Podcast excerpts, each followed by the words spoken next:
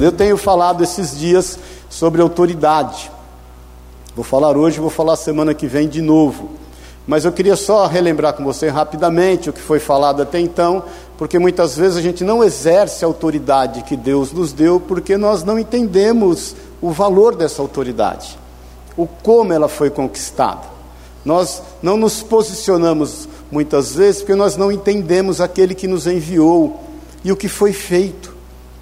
Então Jesus conquistou, eu falei até isso, a sua autoridade de forma legítima. Eu pedi para colocar aqui para você gravar um pouquinho, então foi legítimo. Jesus não usurpou a autoridade, Jesus não tomou à força essa autoridade, Jesus conquistou de forma legítima. E qual foi a forma? Eu falei para você de três formas que o Senhor conquistou. A primeira foi em amor, ele deu a vida por amor de nós. Vou rapidamente, a segunda foi em obediência, ele negou-se a si mesmo e ele se colocou diante de Deus, porque ele sabia que havia um papel a ser feito, ele não tomou por usurpação o ser igual a Deus, antes ele, ele, ele encarnou, ele se vestiu da forma humana e cumpriu toda a vontade do Pai, como 100% homem e 100% Deus. A terceira foi em submissão. Ele declara lá no, no Getsemane, Pai, que não seja feita a minha vontade, mas a tua. E, e qual é a forma que Jesus exerceu a sua autoridade, nos dando exemplo aqui, enquanto ele esteve conosco em forma humana? Ele está conosco hoje ainda e estará conosco por toda a eternidade. Ele declara: Não vos deixarei sós. Ele está presente aqui. Amém, irmãos? Jesus está presente aqui. Ele diz: Onde dois ou mais se reunirem no meu nome, eu ali estarei. E Ele é cumpridor das suas promessas. Mas Ele nos deu exemplos. Ele exerce a sua autoridade. Cadê? É, primeira era ensino, mas vamos lá. Ele exerceu. Aqui está aqui tá errado aqui. Também está errado, está errado, está errado, está errado. Ele exerceu a sua autoridade em ensino. Ele nos ensinou.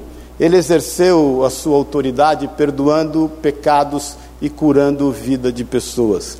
É, ele exerceu a sua autoridade trazendo libertação à vida das pessoas. Ele, ele exerceu a sua autoridade com exortação. Ele, quando entra no templo e vê aqueles homens fazendo do templo um vendilhão e, e, e, e não fazendo um covil de salteadores e não uma casa de oração, ele age com indignidade e exorta todos aqueles que estão ali. Então, ele, ele exerceu essa autoridade segundo aquilo que Deus colocou no seu coração e ele nos delegou essa autoridade. Essa autoridade nos foi delegada, essa autoridade nos foi entregue. E como nós exercemos essa autoridade, é o que eu preguei a semana passada, nós exercemos essa autoridade tendo domínio domínio de nós mesmos.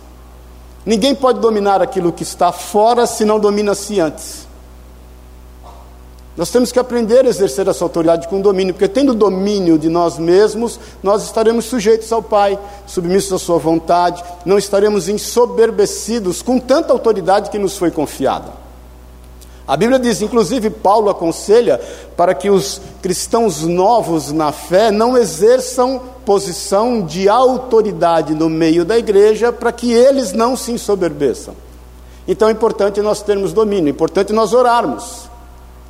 Nós não podemos exercer autoridade sem antes estarmos orando. Nós não podemos exercer autoridade sem antes estar cuidando daqueles que estão ao nosso redor.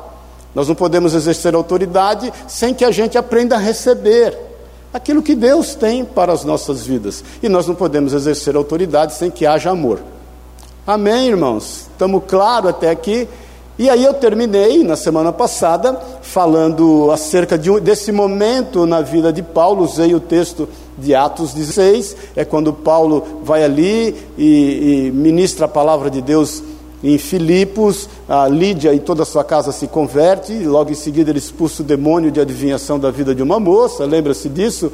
E falei também que nós exercemos liberdade transformando realidades em verdades, sem a verdade assim, trazendo libertação para aquela moça, a Bíblia diz que eles são presos, eles são encarcerados, eles são humilhados, e por volta da meia-noite eles oram a Deus. Nós também exercemos liberdade crendo e descansando naquilo que Deus tem em nós, e a palavra de Deus diz que eles então vão para a casa do carcereiro, ali o carcereiro cuida dele, ele libera uma palavra de salvação para aquela família, ele fala: crê no Senhor Jesus, será salvo tu e tua casa, lá em Atos 16, 31. Lembram-se disso, irmãos? E a palavra de Deus diz que então esse carcereiro começa a cuidar das chagas que talvez ele mesmo ou outro tenha feito nele. Mas diz o texto, que é o que eu quero ler hoje, abre a tua Bíblia em Atos 16. Desculpe aí o BO, eu passei ontem, hein, para fazer esse, essa rotina certinho aí, e vocês, misericórdia, não conseguiram. Atos 16, 35, que é o finalzinho daquilo que eu ministrei a semana passada. Quando amanheceu, os pretores enviaram oficiais de justiça com a seguinte ordem: põe aqueles homens em liberdade. Então o carcereiro comunicou a Paulo essas palavras, os pretores ordenaram que fossem expostos, postos em liberdade. Agora, pois, saí e ide em paz. Paulo, porém, lhes replicou: sem ter havido processo formal contra nós, nos açoitaram publicamente e nos recolheram ao cárcere, sendo nós cidadãos romanos. Querem agora as ocultas lançar-nos fora. Não será assim, pelo contrário, venham eles e pessoalmente nos ponham em liberdade. Os oficiais de justiça comunicaram isso aos pretores e estes ficaram possuídos de temor quando souberam que se tratava de cidadãos romanos.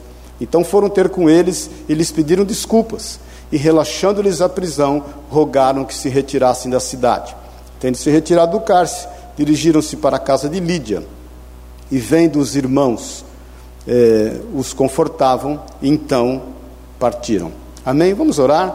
Pai querido, obrigado, Deus, por esse tempo, por tudo que temos visto e ouvido. Obrigado pela tua palavra.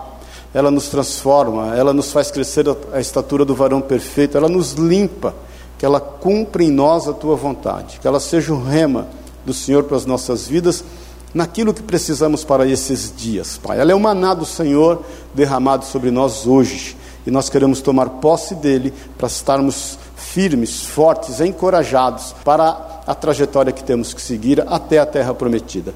É o que nós te pedimos em nome e na autoridade de Jesus. Amém e amém. Amém.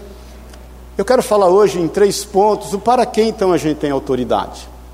A semana que vem eu quero falar do quanto essa autoridade nos beneficia, mas para que autoridade?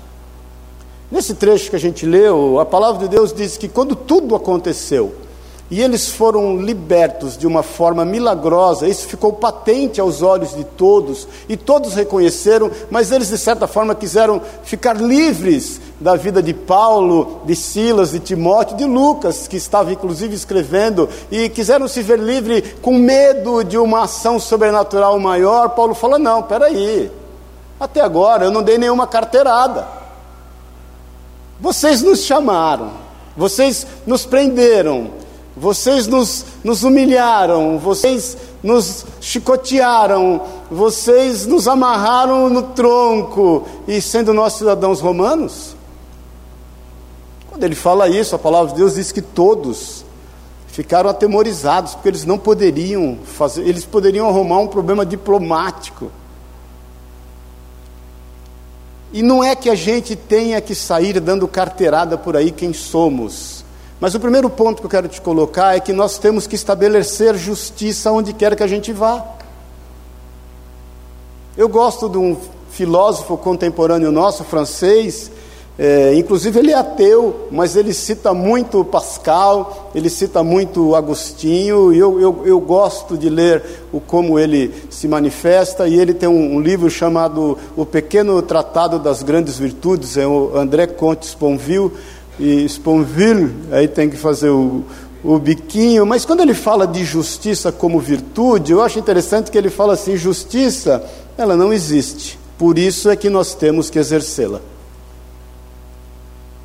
Porque justiça foi confiado a nós exercermos. Irmãos, nós somos equidade e justiça de Deus nessa terra. Nós temos que saber o que nos foi delegado para exercer. Não é justo nós passarmos de largo da necessidade das pessoas. Não é justo como não foi justo o levita e como não foi justo o, o sacerdote na parábola do bom samaritano. Porque o bom samaritano exerceu justiça. Ele foi ali, pegou aquela pessoa que tinha sido assaltada, que estava em necessidade, que estava passando grandes dificuldades, que estava sendo inclusive julgada. Alguns poderiam achar que ele estava alcoolizado, alguns poderiam achar que ele estava ali em função dos seus pecados, dos seus delitos, como fez o sacerdote, como fez o levita, porque eles entendiam, entendam que eles vêm descendo do templo, eles já haviam prestado culto ao Senhor, eles já haviam feito a justiça deles perante Deus. É muito fácil nós sermos justos desta porta para dentro. E eles então passam de largo e deixam de exercer justiça, e vem uma pessoa que é totalmente, é, é, aos olhos de uma sociedade judaica desmerecida, uma pessoa pelo qual as pessoas ali, os judeus, não esperavam nada, era um povo contaminado, miscigenado pelos assírios, isso eram os samaritanos, e esse homem vai ali e exerce justiça, ele para o que está fazendo, ele deixa de cuidar dos seus próprios interesses. Ele investe e põe a mão no bolso naquilo que ele crê que deve ser feito, porque ele crê que Deus certamente não deixaria faltar nada a ele. É dando que se recebe, dá, dar-se-vos-á, uma medida recalcada, sacudida, transbordante também vos darão a voz. Ele cria nisso. E ele parando tudo o que está fazendo, ele investindo tudo que ele tinha, ele dando todo o amor que ele, obviamente, estava sobre o seu coração, ele exerce justiça. Amém, irmãos? Ele não precisou subir num púlpito, ele não precisou de um microfone, ele não precisou subir numa cadeira, ele não precisou subir numa caixa de tomate, de banana, para poder chamar atenção para si. Ele simplesmente entende que ele tem um papel a ser cumprido. E ele pega aquele homem, ele investe mais tempo ainda, põe no lombo do seu cavalo, do seu burro, do seu camelo, seja lá onde for, e leva até uma hospedaria e fala o seguinte: eu vou deixar ele aqui e ainda vou viajar. E se eu voltar e a conta aumentar, eu pago. É comigo. Ele cuida das feridas daquele homem. Então a autoridade que Deus nos delegou é para estabelecer justiça é para quando a gente vê que as coisas estão acontecendo de forma contrária àquilo que Deus tem em relação a nós, e inclusive a lei nos garante, é falar: para, peraí, não é possível um negócio desse. Amém, irmãos? Porque é muito bonito, às vezes as pessoas vão e pintam a cara de verde e amarelo, e vai para a rua, e faz isso e faz aquilo, e as pessoas ao nosso lado passando necessidade, muitas vezes irmãos nossos passando dificuldade, e a gente vai passando de largo. É muito bom muitas vezes a gente se envolver naquilo que a massa está envolvida, mas a gente está rejeitando aquilo que está muito próximo da gente. Então, manifesta a justiça no lugar que você trabalha, manifesta a justiça na tua família. Eu não estou falando para você reivindicar com rebeldia, muito menos, irmão, estou falando para você fundar um partido. Amém. Não faça isso. Já tem partido demais nessa nação. E o pior, vai que você dá certo com o seu partido. Então, em nome de Jesus, mas é para que você tome um partido, para que você entenda, para que nós entendamos que essa autoridade nos foi delegada, Deus te deu uma voz. Amém, queridos? Nós temos que ter aquela unção de João Batista, a voz que clama no, Deus, no deserto. Deus te deu uma voz. Abre a sua boca, porque rios de águas vivas vão fluir do seu interior e Deus vai estabelecer justiça através da tua vida. Você é um carvalho de justiça plantado às margens do rio. A Bíblia diz que as tuas folhas, elas curam, e os teus frutos, eles alimentam. Isso está sobre ti, está sobre nós, por onde quer que você vá, até porque você é um homem, uma mulher temente a Deus, está andando nos retos caminhos do Senhor, não se inclina nem para a direita nem para a esquerda, você está no centro da vontade de Deus, e aquilo que você fizer haverá honra. Tem autoridade para isso, faça disso um modelo de vida. Não é um modismo, não é para que as pessoas vejam e te admirem, mas faça isso um modelo de vida. Deus quer, pode e vai te usar no meio em que você vive Para isso você não precisa ser rebelde, você não precisa dar cadeirada nas costas de ninguém, você não precisa fazer nada, você só precisa fazer aquilo que te vier à mão. Como diz Eclesiastes 9, no versículo 9 e 10: ama a mulher da sua mocidade e faz com todas as tuas forças aquilo que te vier à mão. Porque para o lugar aonde vais, para o além, lá não vai haver indústria, lá não vai haver projetos, lá não vai haver mais nada, mas nós temos que exercer o papel pelo qual Deus nos chamou aqui e agora. Você é sal da terra, você é luz do mundo, e as pessoas estão cada vez mais necessitadas de que a manifestação de Deus aconteça através de nós. A Bíblia diz que toda a criação geme, aguardando o quê? Quem se lembra, diga amém a manifestação dos filhos de Deus. E João 1 diz que todo aquele que crê no Senhor Jesus, lhes foi dado poder, lhes foi dado autoridade de serem chamados filhos de Deus. Então, se há alguém que foi chamado para exercer justiça no meio que vive, esse alguém é você. Amém, irmãos? Porque você é maduro, porque você não vai exercer autoridade em benefício próprio, porque você vai fazer isso em amor, porque você vai fazer isso se dominando, porque você vai fazer isso trazendo a verdade além da realidade que os teus olhos estão vendo. Você sabe que as circunstâncias vão terminar quando a verdade se manifestar. Deus te usou para isso, você vai trazer liberdade ao cativo e essa autoridade te foi confiada. Então há muito a ser feito. Amém, querido? Olha para o teu irmão e fala: sentiu o drama da tua responsabilidade? Fala para ele. Deu para entender o que é que desenha? Amém, irmãos? Porque às vezes eu vejo alguns irmãos falar: ah, mas eu não tenho nada que fazer, o que, que é que eu posso fazer? Abre o olho para você ver. Começa pôr a mão na massa, você vê que ela que vai precisar. Amém. Segundo ponto, na própria vida de Paulo, a Bíblia diz que Paulo sai ainda nessa segunda viagem missionária, vai para Bereia, vai para Tessalônia, vai para Atenas. Ali em Atenas ele vê uma oportunidade de pregar o Evangelho, porque o, o, os gregos faziam altares para tudo quanto é Deus, e, e, com medo de perder alguma oportunidade, eles fizeram um altar a um Deus desconhecido. Vai que a gente esqueceu de algum Paulo usa daquele gancho, prega o evangelho, muitos se convertem. Depois ele sai dali e vai para Coríntios. Abre a tua Bíblia, por favor, em Atos, mesmo no capítulo 18. E ele chega em Coríntios, e a Bíblia diz que quando ele chega em Coríntios, só para te pôr no contexto, abriu aí Atos 18, ele, Cláudio, o imperador que estava em Roma, expulsa todos os judeus de Roma, e Aquele Priscila, Priscila, inclusive o, o, nome da Pri, nós tomamos por base nesse, nesse, nessa Priscila aqui, que casou com Áquila, e eu creio que o título é o Áquila da vida da Priscila. Eles saem expulsos de Roma, baixam lá, estão em Coríntios, tudo o desígnio de Deus, a vontade de Deus estabelecida, Deus está controlando as coisas, o Espírito Santo dirige. Lá eles encontram Paulo, eles encontram Aquila e Priscila também, Apolo, que era um homem que com muita ousadia pregava a palavra de Deus, com muita eloquência, mas ele precisava ser discipulado. Eles discipulam Apolo para que ele exerça melhor o dom e o talento que Deus confiou a ele, as capacitações que Deus confiou a ele. Mas eles encontram Paulo e eles eram do mesmo ofício, do mesmo ramo, eles faziam tendas. Paulo era construtor de tendas e fazia disso um modo de, de, de se manter, era o meio de vida dele.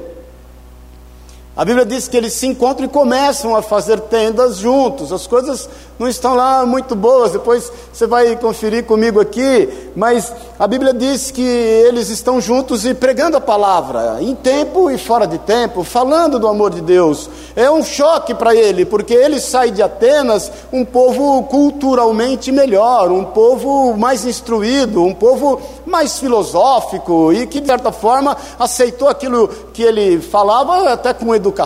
Não quer dizer que ele não foi perseguido lá, mas diferente quando ele chega em Coríntios é uma cidade portuária, é uma metrópole, é uma, uma cidade totalmente comercial. Você sabe que as cidades portuárias são difíceis, né? Um monte de cultura, o comércio todo em torno dali dessas culturas, muita prostituição, muita carnalidade. O maior índice você sabe de AIDS aqui no Brasil, são as cidades portuárias, agora está mais controlado. Santos, por exemplo, foi o maior índice de, de AIDS no Brasil, porque todos os lugares do mundo acabam aportando aqui e só o sangue de Jesus tem poder. Mas Paulo está ali nesse contexto, pregando a palavra, e ele não é lá muito bem levado a sério. No versículo 5 de Atos 18, diz assim: Quando Silas e Timóteo desceram da Macedônia, Paulo se entregou totalmente à palavra, testemunhando aos judeus que o Cristo é Jesus. Então ele, naquele momento, ele abandona o seu ofício. Ele recebe a oferta dos irmãos da Macedônia, o suficientemente para ele e para aqueles que estão com ele. Paulo mesmo um dia declara: Olha, através dessas minhas mãos, Deus supriu não só as minhas necessidades, mas daqueles que estão ao meu redor.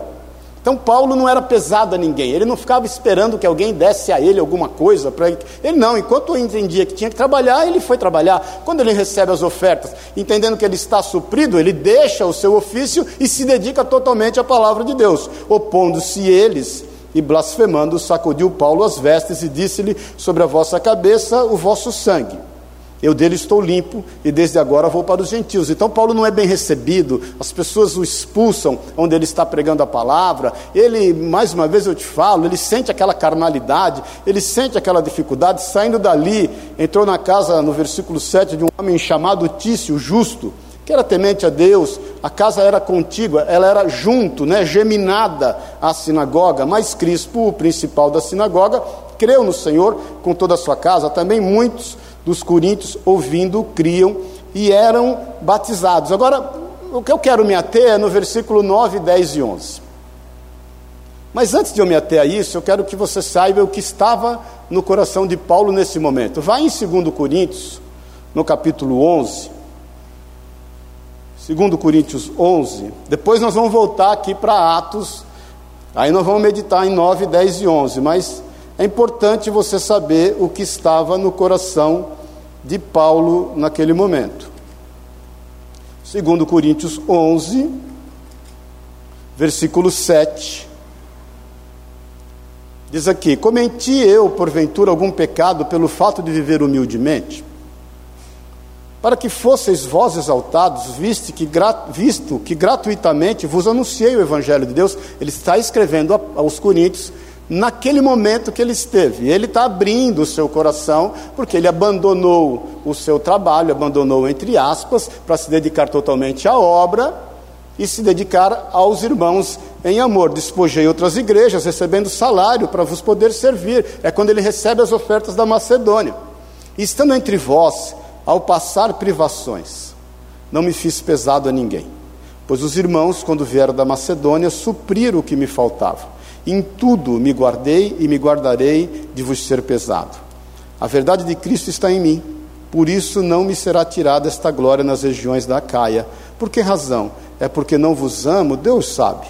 Mas o que faço e farei é para cortar ocasião àqueles que buscam com o intuito de serem considerados iguais a nós, naquilo em que se gloriam, porque os tais são falsos apóstolos, obreiros fraudulentos, transformando-se em apóstolos de Cristo, e não é de admirar, porque o próprio Satanás se transforma em anjo de luz. Não é muito, pois que os seus próprios ministros se transformem em ministros de justiça, e o fim deles será conforme as suas obras. Então o coração de Paulo estava pesaroso, a apostasia já havia entrado dentro da igreja, alguns diziam ser eles os, os ministros do Evangelho. E Paulo está falando que eles apostataram da fé, que na realidade eles não estão oferecendo aquilo que deveriam, eles não estavam exercendo autoridade com justiça. E o coração de Paulo era tão pesaroso que ele resolve ir embora. Ele fala o seguinte: não vou dar conta, não quero mais. Quantas vezes Deus nos chamou para exercer o nosso papel e quando a gente encontra oposições, as oposições que ele encontrou aqui não foram poucas, a gente pensa em ir embora. Quantas vezes você já pensou em ir embora, sumir no mundo? Podemos falar a verdade aqui? Não te deu, às vezes, uma certa pontinha de uma inveja santa de falar: por que eu não vou por Orlando? Paz do Senhor. Por que não poderia eu estar sendo ali enviado para Orlando? Todo mundo quer enviar, ser enviado para Orlando, mas ninguém quer ser enviado para Guiné-Bissau, por exemplo, para o Afeganistão. Por que nós, enfrentando oposições, queremos ir embora? Deus tem um papel através das nossas vidas. Deus nos deu autoridade para exercer justiça e para encaminhar pessoas. Aonde quer que a gente esteja, ainda que enfrentando oposições. A autoridade que nos foi delegada é para instruir vidas. Amém, irmãos? No versículo 9, aí você vai ver como Deus é um Deus da provisão. Lá de Atos 18, teve Paulo durante a noite uma visão. Então imagine o coração dele está pesado, ele quer chutar o pau da barraca, a barraca, tudo que está nele, ele quer ir por Orlando. Senhor, quero ir por Orlando, por que não eu e a Dani, sim? Por que não eu? Por que não eu? Paulo teve durante a noite uma visão em que o Senhor lhe disse: Não temas, pelo contrário, fala e não te cales. Porquanto eu estou contigo, ninguém ousará fazer-te mal, pois tenho muito povo nesta cidade. E ali permaneceu um ano e seis meses, ensinando entre eles a palavra de Cristo. Deus nos deu autoridade para ministrar a vida das pessoas. As pessoas precisam de instrução e elas vêm buscar instrução em você, em mim, no lugar onde nós estamos. Você é conselheiro das pessoas. É o Senhor quem vai te dar sabedoria, irmãos. Olha, eu me envolvi com aconselhamento desde sempre na minha vida. Desde sempre. Na minha vida eu me envolvi com aconselhamento. Eu tenho amigos hoje, eu tenho um amigo que tem 82 anos de idade. Eu o conheço há 39 anos. Eu me lembro, eu com 19 anos de idade, ele já com 40 e pouco, ele vinha pedir conselho para mim. E eu olhava e falava, não é possível, o cara dessa idade, eu um menino de 19 anos, e ele fez a boda de, de, de, de ouro dele há uns 4, 5 anos atrás, fez questão que eu fosse lá e falasse nas bodas de ouro, eu, um padre, foi fantástico tudo, mas quantas vezes eu, eu, até falei, eu fui pai dele, quantas vezes ele foi meu pai, quantas vezes eu fui irmão dele, desde sempre eu me envolvi com aconselhamento. Esta é uma unção que está sobre a tua vida. Deus te deu autoridade para instruir pessoas. É o Espírito Santo quem fala por ti. Quantas vezes, irmãos, eu te falo, eu aprendi dando aconselhamento. Quantas vezes eu envolvido naquelas circunstâncias daquelas pessoas, e aí eu liberei uma palavra que nem eu sabia. Eu falava, puxa vida, é verdade. Quantas pregações Quantas, olha, um sem número de pregações que o Senhor me deu enquanto eu estava dando um aconselhamento. Eu falei, puxa vida, eu preciso falar isso para todo mundo, não só para ele. Deus te deu autoridade para instruir pessoas. Deus te deu autoridade para ser refrigério na vida delas. Te deu sabedoria para que você seja o melhor unguento na vida dessa pessoa, o melhor bálsamo. Querido, água parada estraga. Deus te chamou para ser um rio, Deus não te chamou para ser uma represa. A letra mata, mas o espírito vivifica. Paulo, assim como nós, queria mais ficar em Coríntios, ele não era bem recebido, as pessoas não levaram ele a sério, muitas vezes as pessoas não nos levam a sério, a gente magoa, ah, não, vou embora, nunca mais eu falo nada para ele ou para ela. Não, querido. Quem ama, persevera, persiste, insiste, vai atrás. Quem é pai ou mãe sabe disso. Você instrui, você fala, muitas vezes o teu filho ou tua filha não obedece, você não arreda o pé, fala, não, aqui, meu irmão, que é o seguinte. Quisera eu ter ouvido todos os conselhos do meu pai e da mãe. Quisera eu. Eu sempre falo que se eu tivesse ouvido os conselhos do meu pai e da minha mãe, eu estava rindo para poste. Eu ficava em frente ao poste, de tão alegre e feliz, ia ficar rindo para o poste. Deus te deu essa unção, Deus te deu essa sabedoria, Deus, Deus te deu, é pelo Espírito Santo. Isso, isso não é teu, o teu coração é enganoso e você não habita bem algum. Mas por mais que você queira ir embora, chutar o pau da barraca, abandonar tudo, ninguém te compreende, ninguém sabe o que você está querendo dizer, não te cales. Não te cales, pelo contrário, fales, porque o Senhor ainda tem muito povo nesta cidade e ninguém ousará fazer-te mal.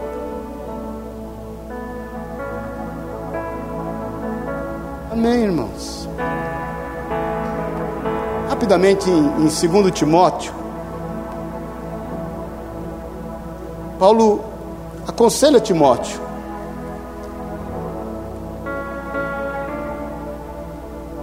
E ele fala no versículo 1 assim: Conjuro-te. Paulo está no final da sua vida, Timóteo é o seu discípulo. Timóteo foi o pastor da maior igreja até então naquela época reunia milhares e milhares de pessoas. Conjuro-te perante Deus e Cristo Jesus, que há de julgar vivos e mortos pela sua manifestação e pelo seu reino. Prega a palavra. Insta, insista, quer seja oportuno, quer não, corrige, repreende, exorta, com toda longanimidade e doutrina, com toda paciência. Mas tenha por prumo a doutrina, pois haverá tempo em que não suportarão a sã doutrina, pelo contrário, cercar-se-ão de mestres segundo as suas próprias cobiças, como que sentindo coceira nos ouvidos. As pessoas querem ouvir aquilo que lhes agrada. Você não foi chamado para isso. Você é a voz. Amém, irmãos? Fala para o teu irmão aí, você é a voz. Amém. Olha para mim, muitas vezes você vai clamar no deserto, não vai ficar ninguém para te ouvir, mas a tua voz vai exercer um eco. Por mais que as pessoas não queiram te ouvir, não pare de falar. A palavra de Deus não volta vazia antes cumpre o seu propósito. É por isso que ele te deu autoridade pois haverá tempo em que não suportarão a doutrina, pelo contrário, cercar-se-ão de mestres, segundo as suas próprias cobiças, como que sentindo coceira nos ouvidos, e se recusarão a dar ouvidos à verdade, entanto-se as fábulas. Tu, porém, se sóbrio em todas as coisas, suporta as aflições. Paulo está falando assim, Timóteo, não faça como eu, que quase embriagado por aquilo que eram as circunstâncias, quase chutei o pau da barraca seja sóbrio, não se contamine, não pague mal com mal, não perca postura, seja firme, suporta as aflições, faz o trabalho de um evangelista, cumpre cabalmente o teu ministério. Deus te deu autoridade, não só para exercer justiça, mas para instruir pessoas ensinar a elas o caminho que elas devem andar. E mais uma vez eu te falo: tudo que você não precisa de um microfone. Amém, irmãos? Terceiro e último, abre em Atos 12, por favor. A igreja está vivendo um momento difícil, só te pôr no contexto rapidamente. Herodes prendeu a Tiago e a Pedro. Ele tinha prendido Tiago e alguns irmãos, irmãos cristãos que se reuniam por temor a Deus. E ele mata Tiago. A Bíblia diz que ele mata Tiago ao fio da espada. Quando ele mata Tiago, ele vê que isso agradou os judeus. Traz Pedro cativo. Pedro está preso. É chegada a Páscoa, ele pensa assim: não vou matar Pedro antes da Páscoa, vou esperar passar a Páscoa, mas vou matar ele. A Bíblia diz que os irmãos estão orando insistentemente. Os irmãos estão buscando aquilo que é a vontade de Deus. No versículo 10 de Atos 12, versículo 9, então saindo. Não, perdão. Isso vai ficar para depois, isso aqui eu vou falar já. Versículo. Tem um versículo aqui que a igreja está orando. 4. Tendo feito prender, lançou no cárcere. Obrigado, Lu. meu coroinha hoje aqui. Entregando a quatro escoltas de quatro soldados cada uma, para guardar, intencionando apresentá-lo eh, depois da Páscoa. Pedro, pois, estava guardado ao cárcere, pois havia oração incessante a Deus por parte da igreja em favor dele. A igreja está orando. Existe um clima de tensão. O Tiago e alguns irmãos já haviam sido mortos. Pedro, quando preso, está fazendo o que? Naquela noite ele sabia que ia ser morto no outro dia. O que, que ele está fazendo? Ele está dormindo. Pedro entendia que estava debaixo de uma palavra. Ele ainda era novo para morrer. Porque o Senhor havia dito a ele assim: Pedro, é o seguinte, quando fores mais velho, quando Jesus lá em João 21 fala, Pedro, você me ama? Sim, eu te amo. Não, mas não é esse tipo de amor. Aí fala de novo, Pedro, você me ama? Ah, eu te amo. Não, não, mas ainda não é esse tipo de amor. Porque existe o amor fileu, o amor ágape e o amor eros, né? Ele está falando do amor fileu, aquele amor entre amigos. Pedro está se referindo a Jesus como a isso. Jesus está se referindo ao amor ágape, aquele que é capaz de dar a vida o amor sacrificial. Aí pela terceira vez, Pedro, você me ama, você me ágape mesmo. Aí Pedro cai em si e fala: Senhor, eu te ágape. Eu te ágape. Ele fala: Então, já que você me ama, apacenta as minhas ovelhas. Cuida. Exerce autoridade, exerce justiça. Instrui as pessoas. Quando for, quando agora mais novo, você vai para onde quer, mas quando fores mais velho, te levarão a lugares que você não vai querer ir, mas vai. Então Pedro ainda estava novo na cela, na prisão. Ele, ele talvez se lembrou: eu ainda vou me tornar mais velho. Ainda tem uma palavra para ser cumprida na minha vida. É o que eu creio que dava a ele paz para dormir na cadeia. A Bíblia diz que, no versículo 9: Então saindo, seguia, não sabendo que era real, se fazia por meio dele um anjo, parecia-lhe antes uma visão. Depois de terem passado a primeira e a segunda sentinela, chegaram ao portão de ferro que dava para a cidade, o qual se lhe abriu automaticamente. Então, a Bíblia diz que ele estava dormindo, vem um anjo, acorda, Pedro não está sabendo se é sonho aquilo, se é realidade. O anjo falou o seguinte: põe a tua roupa, veste tua sandália e me segue. A Bíblia diz que ele sai sem saber o que está acontecendo, segue essas sentinelas. Não puderam fazer nada com ele, e quando ele vai saindo, o que, que nós vemos aqui? O portão abriu automaticamente. O anjo tinha um controle remoto na mão e falou: abre, o portão abriu, e eles saíram andando e os caras não puderam fazer nada. E Pedro sai dali andando. Então Pedro, caindo em si, do versículo 11, ele pensa assim: puxa vida, não estou dormindo, não estou acordado mesmo, isso era anjo mesmo.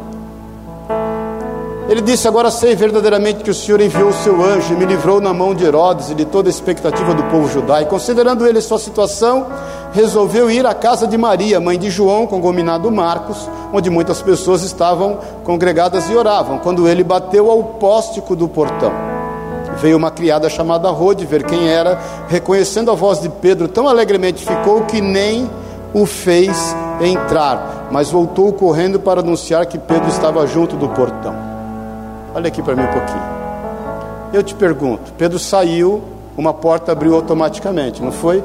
Ele foi para onde naquele momento? Onde os irmãos se reuniam, onde a gente está aqui. Quando ele bateu na porta lá, onde a igreja estava reunida, a Bíblia diz que aquele portão estava. E eu te pergunto: o mesmo Deus que abriu automaticamente o portão da prisão, não podia deixar aquele portãozinho abençoado aberto?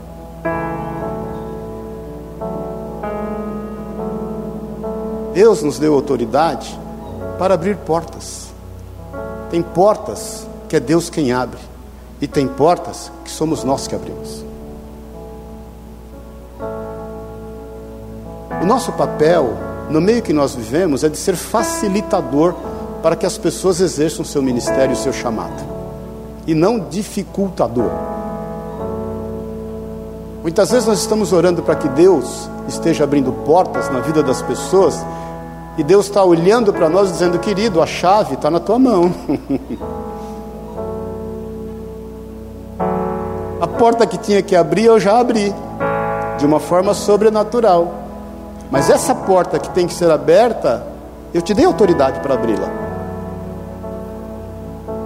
E nós às vezes estamos tão distraídos com aquilo que a gente está vendo, que a gente entra para dentro de onde a gente está reunido e esquece que estão batendo na porta. Deus te deu e nos deu autoridade para que as portas sejam abertas e as pessoas tenham acesso. O nosso evangelho não é exclusivista. O nosso evangelho não pode ser exclusivo, ele é inclusivo. Porque se ele for exclusivo, ele é sectário, ele é seita. Deus ama as pessoas que estão fora desta igreja como ama cada um de nós. Deus é amor. Existe um sem número de irmãos que estão aí fora que ainda não descobriram que são os nossos irmãos, porque a gente está com a chave, eles estão batendo na porta e a gente está com as portas fechadas, porque nós estamos cuidando dos nossos próprios interesses, administrando o nosso clube.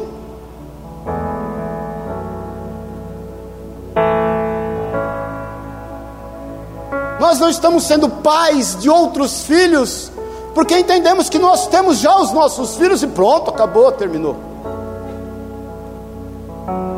Deus te deu autoridade para abrir portas, para que a vontade dele se cumpra através da vida daqueles que estão batendo, e nós temos que ter sensibilidade para ouvir. A Bíblia diz que aquela moça, Rode, ou Rode, né? Ela está tão reconhecendo a voz de Pedro, tão alegre ela ficou, que nem o fez entrar, mas voltou correndo para anunciar que Pedro estava na porta, junto do portão. Estou lendo o versículo 14, versículo 15. Então lhe disseram: Estás louca? Ela, porém, persistia em afirmar que é, é, assim era. Então eles disseram o seu anjo, porque eles, eles, eles já estavam dando Pedro como morto e eles, eles tinham uma certa, um aminismo, né? E, e, e, o povo ali era muito aminista e pensava assim: puxa vida, deve ser o anjo dele que está pairando por aqui, porque ele já está morto. Então, entretanto, Pedro continuava batendo. Até que ponto as pessoas vão precisar continuar batendo para a gente perceber que essa autoridade está nas nossas mãos?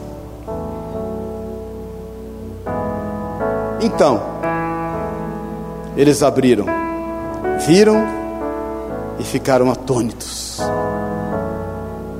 Então, fazendo esse sinal com a mão para que se calasse, porque eles ficaram, fizeram uma festa, começaram a andar em línguas, teve reteté, teve irmão rodopiando, outro caiu na unção, um barulhão danado. Entendam que eles era uma igreja subterrânea, eles não podiam chamar atenção, senão ia todo mundo para preso. Então Pedro falou: calma, ele faz com a mão, fica quieto. E contou-lhes como o Senhor o tirara da prisão e acrescentou: anunciar isso a Tiago e aos irmãos. E saindo, retirou-se para outro lugar. Esse Tiago aqui não é o mesmo, obviamente, que foi morto, que era irmão de João. Esse Tiago aqui é irmão de Jesus, filho de Maria e de José que escreve o livro de Tiago, inclusive, sendo já dia, houve não pouco alvoroço entre os soldados sobre o que teria acontecido a Pedro. Herodes, tendo procurado e não achado, submetendo as sentinelas a inquérito, ordenou que fossem justiçadas e descendo a Judéia para Cesareia, Herodes passou ali algum tempo. Satanás vai procurar aqueles que foram livres por Deus e acolhidos por nós e não vai achar. As pessoas estão aí sendo livres por Deus, mas elas precisam ser acolhidas por nós. Abra. Comece abrindo a porta do teu coração. Abra a porta do teu coração. Seja sensível. João diz na sua primeira epístola, em João, no capítulo 3, ele fala assim: se alguém, tendo recursos deste mundo, vira o seu irmão passar necessidade e não o socorrer, o amor do Senhor não está nele. Ele diz na mesma carta: o verdadeiro amor lança fora todo medo. Deus te deu autoridade para abrir portas. Amém, irmãos. Deus te deu autoridade para exercer justiça no lugar que você vive e no contexto que você convive. Deus te deu autoridade para instruir e dirigir e conduzir pessoas. E Deus também te deu autoridade para que portas sejam abertas e pessoas sejam recolhidas para o centro da vontade de Deus. Vamos ficar em pé em nome de Jesus. E eu quero te dizer que tem isso e muito mais. A gente poderia passar o dia falando dos para que Deus nos deu autoridade. Mas eu sinto que pelo Espírito Santo essas três são extremamente importantes nós entendermos. Eu sei que o que nos espera lá fora, o que nos espera esta semana, é exatamente isso. Opere justiça. Opere justiça no poder de Deus aonde quer que você vá. Instrua pessoas que estão sedentas de instrução.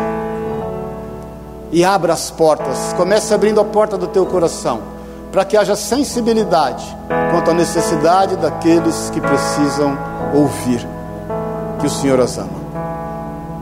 Para que eles saibam que eles foram livres por Deus e serão acolhidos por você.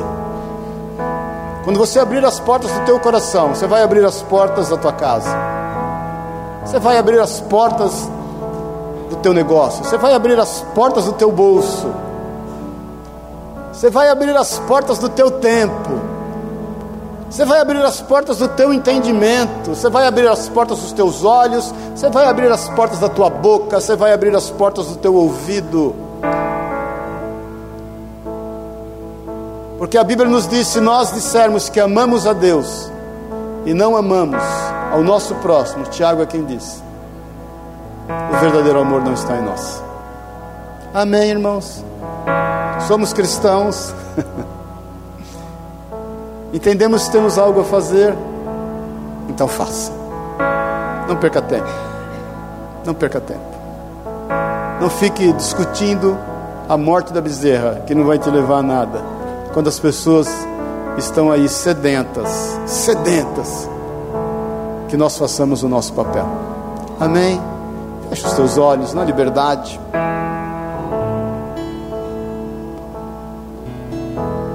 Jesus te deu autoridade.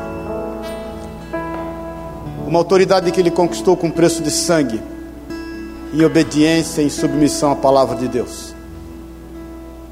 Uma autoridade que nos deu o exemplo de ensinar, de exortar, de curar, de libertar, de perdoar pecados.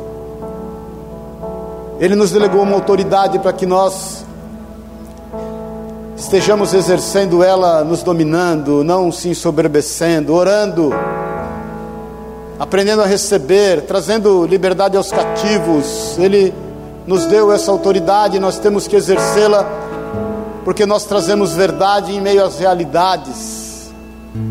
Ele nos deu autoridade para que em amor nós possamos exercê-la. Agora vá, meu irmão. Vai, querida. Vai, minha irmã. Exerça essa autoridade em nome de Jesus. Em nome de Jesus, exerça essa autoridade. Instrua vidas, instrua pessoas. Fale do amor de Deus, não desista. Não desista, exerça justiça por onde quer que você for. E abre-te Efatá, abre-te. Abre a tua vida, abre o teu coração, não tenha medo. Teu Deus é supridor. Não se preocupe com o que te possa fazer o homem. E se abra para a necessidade das pessoas. Existe um sem número de pessoas que estão batendo na tua porta. E a chave está nas tuas mãos. Em nome de Jesus. Em nome de Jesus. Eu quero orar com você que entende que precisa ser trabalhado nessa área de exercer autoridade. Talvez você esteja para não se expor, esteja retendo a justiça, esteja ficando calado mediante as atrocidades que têm acontecido. Porque talvez você esteja se preocupando em exercer justiça somente na tua vida. Talvez você esteja orando muito, Senhor, não é justo isso para comigo. Não é justo isso para com a minha casa. Não é justo isso para com a minha vida. Deixa eu te falar, não ore mais assim, em nome de Jesus eu te falo. Eu falo em nome de Jesus. Para te instruir, eu te falo, não ore mais assim. Mas antes ore a Deus dizendo: Senhor, eu quero ser justiça no meio em que eu vivo, porque a minha justiça vem do Senhor, porque o Senhor é o reto juiz, e eu quero confiar na tua justiça para com a minha vida e exercer a tua justiça para com as pessoas.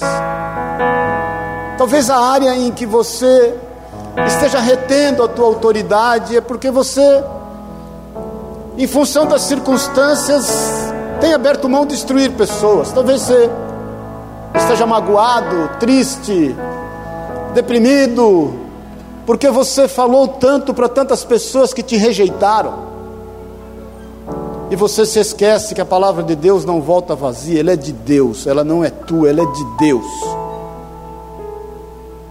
Talvez você, se preocupando em ser uma represa, esqueceu que você é um rio e você não tem usado a autoridade para instruir pessoas, que você a partir de hoje, em nome de Jesus, também o faça. Talvez você não tenha usado a autoridade para abrir portas, o teu coração está cerrado, os teus traumas impedem que você se abra. Você já não tem mais a mesma paciência para ouvir as pessoas, os teus ouvidos estão cerrados. Você não tem mais a mesma sensibilidade para perceber a necessidade das pessoas, os teus olhos estão fechados. Você não tem mais paciência para compartilhar porque a tua boca está fechada. Você já não sente tanto amor porque o amor é um exercício e quanto menos você usa e pratica, menos você sente. O teu coração endureceu. Rebaxurie cantalaba, sore cantalai. O teu coração está empedrado muitas vezes, mas eu vejo literalmente o Senhor tocando o teu coração e tirando toda a crosta que nele possa haver, para que ele pulse vida. Eu sei que Deus está fazendo algo na tua vida aqui hoje de manhã. Eu sei claramente isso.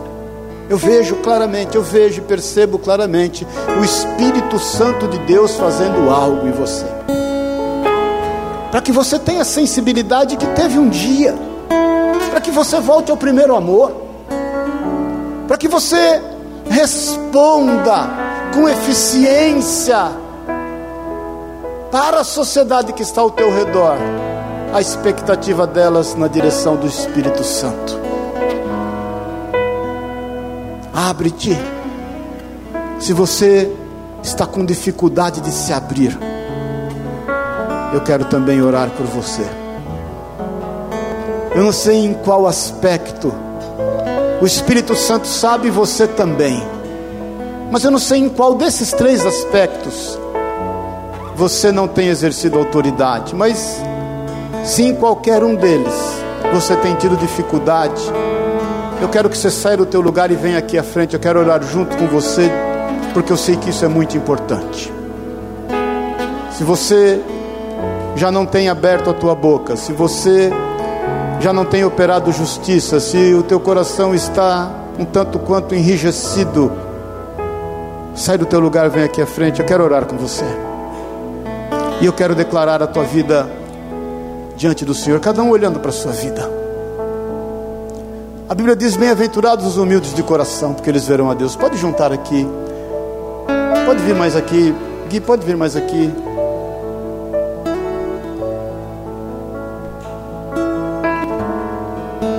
Olhe para a tua vida. Reflita mediante a palavra de Deus em ti.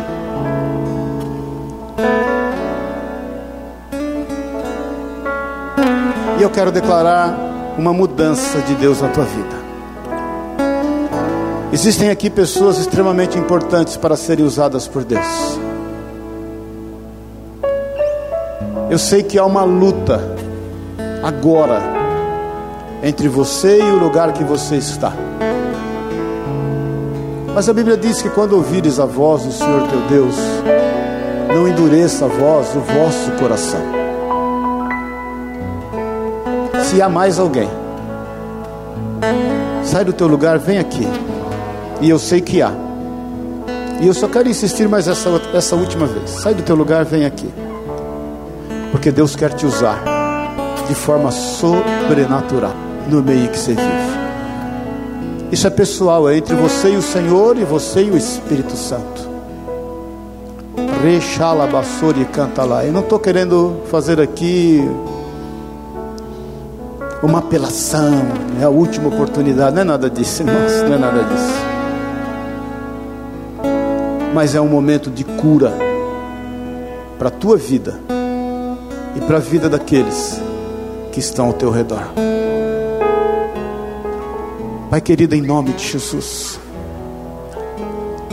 os teus filhos estão aqui não mediante a mim, mas mediante a autoridade da Sua palavra. É a Tua palavra, Deus, que nos exorta, nos consola e nos edifica. É a Tua presença, Jesus, no nosso meio que nos constrange, é o teu amor que nos constrange. É a manifestação do Espírito Santo, Deus, que transforma as nossas vidas.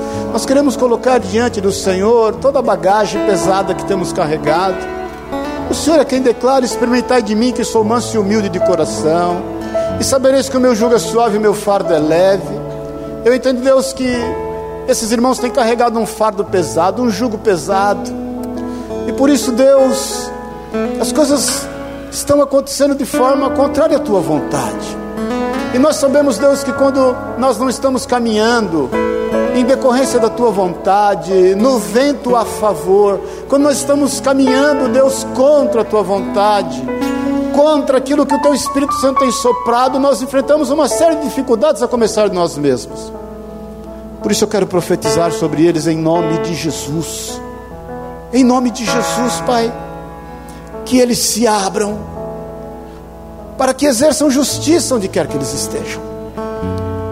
Que eles se abram, Deus, para instruir pessoas no caminho que elas devem andar. Rechamassori canta lá mais. O Senhor deu a eles capacitações, talentos, dons, competências, amor o suficiente para tal. Que eles abram, Deus, os seus corações, que a porta de suas vidas estejam abertas os seus ouvidos, os seus olhos, os seus lábios, os seus corações, em nome de Jesus. Eis aqui cada um dos teus filhos, usa-os, Pai. Usa-os, Deus, para louvor da tua glória.